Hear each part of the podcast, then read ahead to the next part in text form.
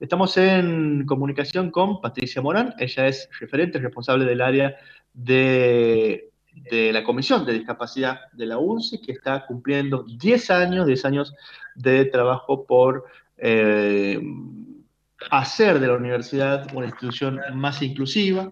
Hay una actividad hoy en un ratito nada más, así que le agradecemos a Patricia por atendernos eh, en este ratito. Patricia, buenos días, ¿cómo te va?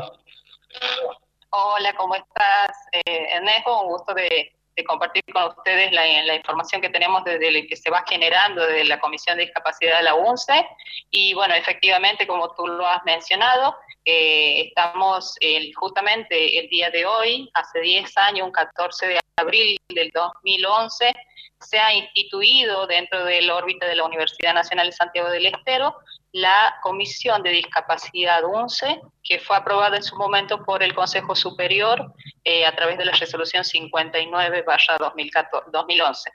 Eh, y bueno, obviamente desde ese momento hasta la fecha eh, se ha iniciado una labor constante en el trabajo de la defensa de los derechos de las personas con discapacidad en el ámbito universitario, un ámbito que ha tenido que ir rompiendo muchas estructuras para poder este, concebir el derecho efectivo de las personas con discapacidad de la inclusión de la, de la educación superior, eh, que no es una tarea para nada fácil, que tiene que ver con... Eh, eh, por ahí este, derribar muchas estructuras preconcebidas sobre quién puede acceder en la universidad eh, y, para quién está destinada las universidades en general, ¿sí?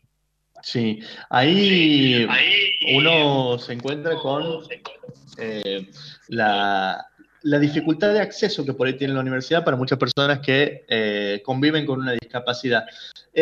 ¿Cuáles han sido esas principales barreras que se han derribado en esta, en esta primera década de trabajo que ustedes pueden identificar, Patricia? Bueno, siempre se trabaja desde tres aristas, digamos, de, justamente derribar barreras. Estamos hablando de barreras físicas, arquitectónicas, que la universidad ha, dado un gran giro. Este, todo esto gracias a un compromiso institucional desde el rectorado y desde las secretarías que conforman el rectorado en pensar el acceso desde un diseño universal en donde todos tengamos la posibilidad de transitar eh, lo más este, cómodamente posible en el ámbito físico de nuestra universidad. Esa ha sido una de las primeras barreras que hemos podido nosotros derribar a partir también de distintos programas que desde Nación se van implementando. En su momento, en el 2012, recuerdo que nosotros pudimos estar incorporadas en lo que la universidad estuvo incorporada en lo que fueron los programas eh, del CIMA, que son los circuitos mínimos accesibles dentro de las universidades públicas y con eso podemos este, eh, llevar a cabo muchas acciones que eh, implican una disposición económica y un presupuesto específico, como por ejemplo la construcción de de rampas, la señalética, la instalación de ascensores para salvar distintos niveles que nosotros en la universidad eh, tenemos, espacios de aulas en plantas altas, en donde hemos tenido situaciones en las que el estudiante usuario de silla de rueda ha tenido que ser este, subido eh, eh, con ayuda de, compañeros o de docentes para poder participar de una clase. Este, entonces, esa ha sido una de las tareas que hemos hecho en el primer recorrido de nuestra eh, de nuestra existencia como espacio institucional.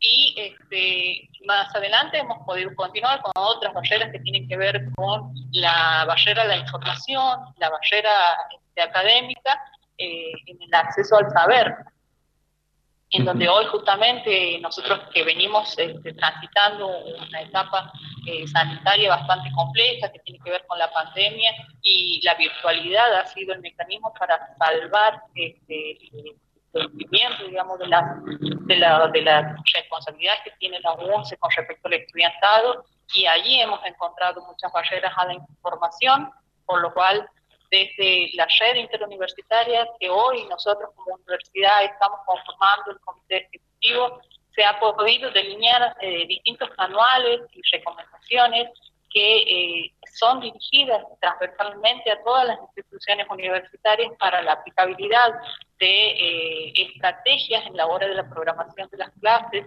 de cómo manejar los archivos, de cómo tener pensado que el material que se sube en la plataforma sea accesible para todos los dispositivos eh, y todos los usuarios. Entonces, en ese sentido, se está haciendo un trabajo, se está caminando, siempre pensamos de que eh, se ha construido y falta por construir, porque tenemos que tener presente también que la Convención de los Derechos de las Personas con Discapacidad nos enuncia que la discapacidad es un concepto cambiante y que va ayornándose con las demandas que estos colectivos nos imponen a las instituciones. Entonces, siempre partimos justamente de las demandas del colectivo y empoderando el colectivo y asumiendo el derecho como, como fundamental.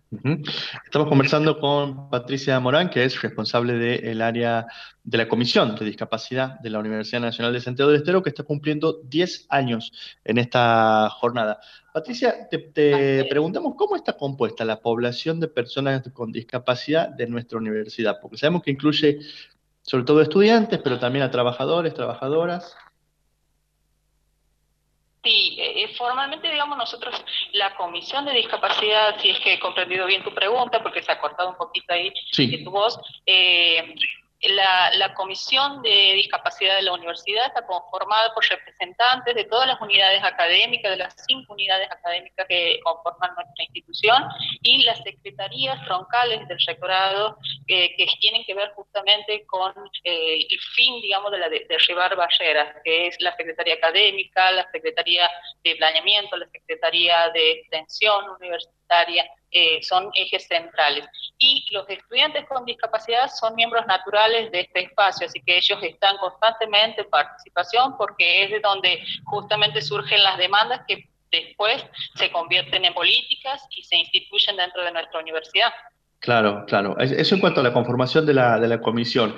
Y respecto, de la comisión. y respecto de la población universitaria con, con, discapacidad. Bueno, ahí, ahí, nosotros desde la RIP siempre ha sido una discusión de cómo convocar al estudiante con discapacidad y, y, hay una premisa en donde la discapacidad eh, tiene que ver con un autoconcepto y una autoconcepción, digamos de la persona. Entonces, estamos eh, a disposición del estudiante que quiere recurrir a este espacio. Hoy eh, han, demandado nuestros servicios y, todo con, mucho, mucha más presencia en el, 2020, digamos, eh, aproximadamente 15 estudiantes con discapacidad que se centran la mayoría, un gran porcentaje en la Facultad de Humanidades, después tenemos distribuidos porcentajes menores en exactas y agronomía. Eh, este, bueno, y ellos están constantemente en contacto con nosotros. Hay mucha más población este, en, calidad de estudiantes con discapacidad eh, que no ha considerado, que no considera recursos a nuestro espacio para eh, salvar alguna eh, cuestión que tenga que ver con la vida universitaria. Y eso está perfecto. Este, nosotros estamos abiertos para los estudiantes que, que crean y consideren que el espacio puede brindarles una respuesta y actuar en defensa de sus derechos. Así que están todos invitados los estudiantes a acercarse, a participar y a estar en contacto permanente con nosotros. Bien, Patricia, por último, contanos de la actividad que tienen ahora enseguida.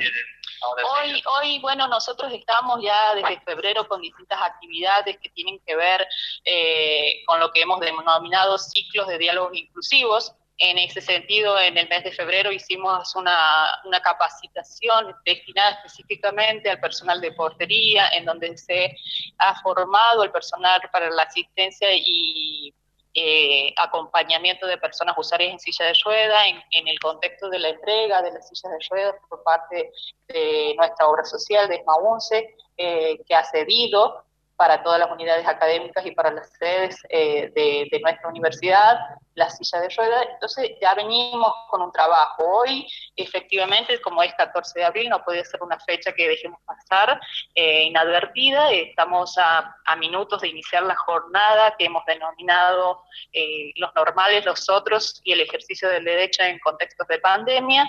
Y están invitados como expositores la magíster Marcela Méndez, que es coordinadora de la Comisión Asesora de Discapacidad de la Universidad de Lanús, ha cumplido funciones como coordinadora de la Comisión Ejecutiva de la RID en el periodo 2019-2020. Entonces, eh, es una persona que conoce la temática y que nos va a poder brindar sus, conocimientos. Y también está invitado a, este, esta jornada el licenciado Agustín Berti, es una, una persona que nos viene acompañando desde nuestros inicios, por eso es muy significativo su presencia hoy. Él es asesor de la Honorable Cámara de Diputados de la Nación y es consultor de UNICEF en programas que tienen que ver con derechos este, para las personas con discapacidad. Y estamos dando inicio efectivamente en minutos a las 10 de la mañana. estamos eh, conectados para, para el desarrollo de la jornada.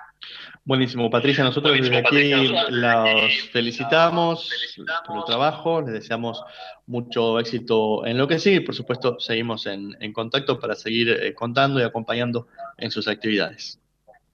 Bien, Ernesto, muchas gracias por el espacio y déjame lo único como para cerrar, comentar a, tu audiencia eh, que las luchas, digamos, en la temática de discapacidad eh, tiene que ver con una responsabilidad de toda la sociedad, no solo de las personas con discapacidad, eso nos brinda los conceptos del modelo social que hoy impera, eh, la discapacidad tiene que ver justamente con un concepto que tenemos la sociedad con respecto a las personas eh, con discapacidad. Eh, y la discapacidad aparece justamente cuando ponemos barreras en esa participación, eh, cuando nosotros con nuestras actitudes, con nuestros formatos preestablecidos que a veces heredamos, ponemos un tope a la participación de las personas con discapacidad. Así que bueno, eso, eso quería decir antes de cerrar y muchas gracias por el momento, por tenernos en cuenta en este espacio y estamos aquí para, para conformar y para construir una universidad cada vez más inclusiva, que es una labor diaria. Totalmente. Muchas gracias, Patricia, por acompañarnos sobre, el, sobre el filo de la actividad. Así que seguimos en contacto. Que esté muy bien. Perfecto, Ernesto. Muchísimas gracias.